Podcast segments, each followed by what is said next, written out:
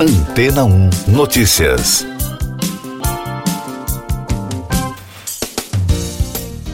Bom dia! O Japão realizou uma tentativa de pouso de sua primeira sonda na Lua. O módulo privado Oculto R, lançado em dezembro, perdeu a comunicação com a Terra momentos antes de atingir o solo, resultando no fracasso da missão.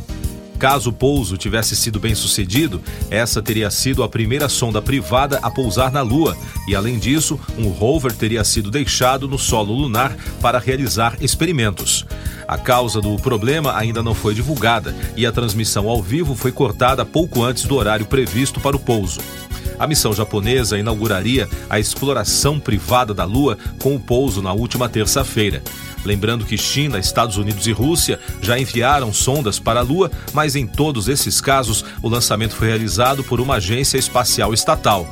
Segundo o portal Exame, em 2019, o módulo israelense Bereshit também tentou realizar um pouso na Lua, mas foi destruído ao colidir com o solo lunar. A sonda japonesa, batizada de Oculto R, tem mais de 2 metros de altura e pesa mais de uma tonelada quando abastecida. O módulo foi lançado em 11 de dezembro de 2022 a bordo de um Falcon 9 da SpaceX, seguindo uma rota mais longa, porém mais econômica em termos de combustível para chegar ao destino. Dentro do módulo estava presente um rover construído pelos Emirados Árabes Unidos, o Rashid, que pesa 10 quilos. Além dele, um outro rover japonês em forma de esfera e pesando apenas 250 gramas seria liberado no solo lunar não há informações sobre os próximos passos da missão lunar da empresa. Mais destaques das agências internacionais no podcast Antena 1 Notícias. A União Europeia apresentou uma proposta para reformular o principal instrumento de governança econômica para os países do bloco, conhecido como Pacto de Estabilidade. O projeto prevê medidas de proteção para a sustentabilidade da dívida e mantém inalterados os valores de referência para o déficit e dívida. A Comissão da União Europeia reforçou que os Estados indicarão objetivos de médio prazo sobre como pretendem lidar com os desequilíbrios e reformas macroeconômicas. Esses planos serão avaliados pela Comissão e aprovados pelo Conselho Europeu. O presidente da Ucrânia, Volodymyr Zelensky, conversou pelo telefone com seu homólogo chinês Xi Jinping. Segundo a ANSA, os dois líderes iniciaram um processo de reaproximação em meio à invasão da Rússia. Após o telefonema, Zelensky nomeou Pavel Ryabkin para a sede diplomática em Pequim. Também na quarta-feira, o ucraniano conversou com a primeira-ministra da Itália, Giorgia Meloni, para discutir uma maior cooperação no setor de defesa. O presidente dos Estados Unidos, Joe Biden, e o líder sul-coreano Yoon Suk-yeol fecharam um acordo para aprofundar a colaboração destinada a deter a escalada nuclear da Coreia do Norte.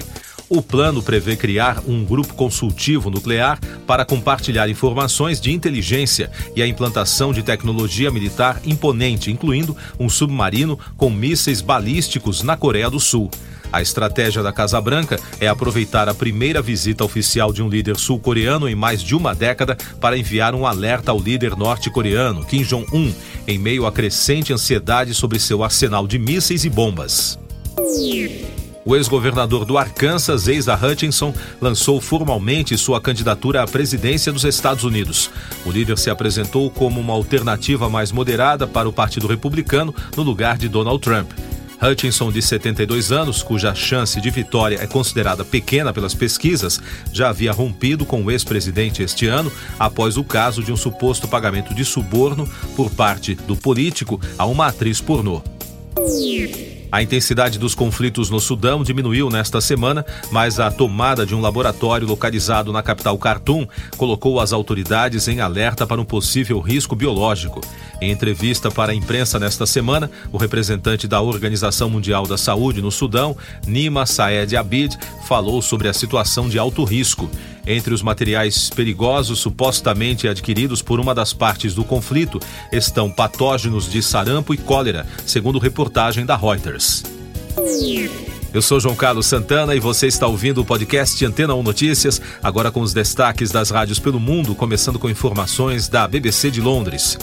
O acordo de 68 bilhões de dólares da Microsoft para comprar a empresa americana de videogames Activision Blizzard foi bloqueado no Reino Unido pela Autoridade de Mercados e Concorrência.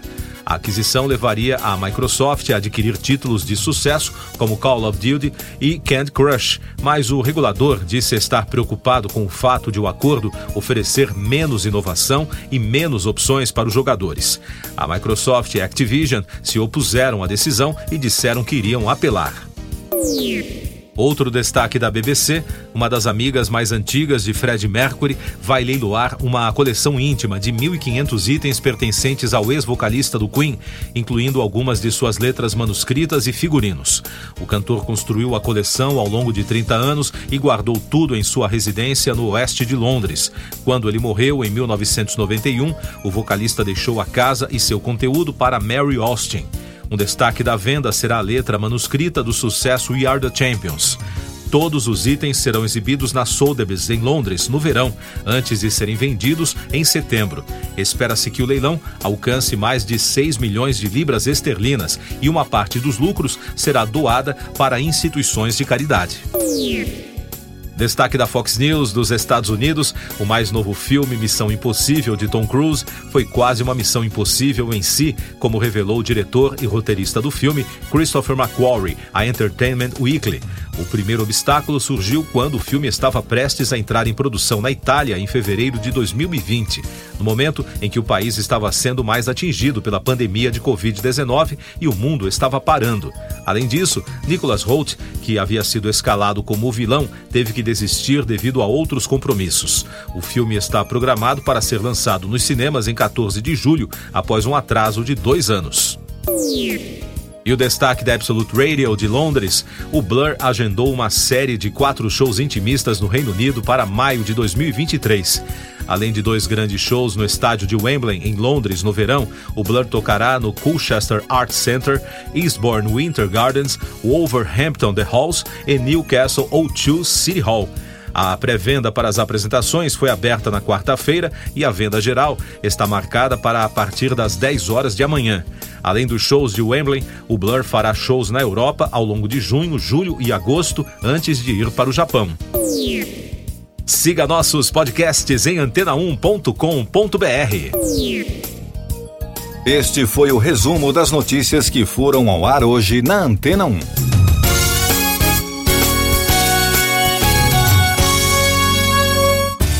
Depois de tanto conteúdo legal, que tal se hidratar com água rocha branca? O consumo regular de água durante o dia traz benefícios para a saúde, como, por exemplo, manter a pele bonita e hidratada. Rocha Branca, da fonte direto para sua casa. Depois de tanto conteúdo legal, que tal se hidratar com água rocha branca? O consumo regular de água durante o dia traz benefícios para a saúde, como, por exemplo, manter a pele bonita e hidratada. Rocha Branca, da fonte direto para sua casa.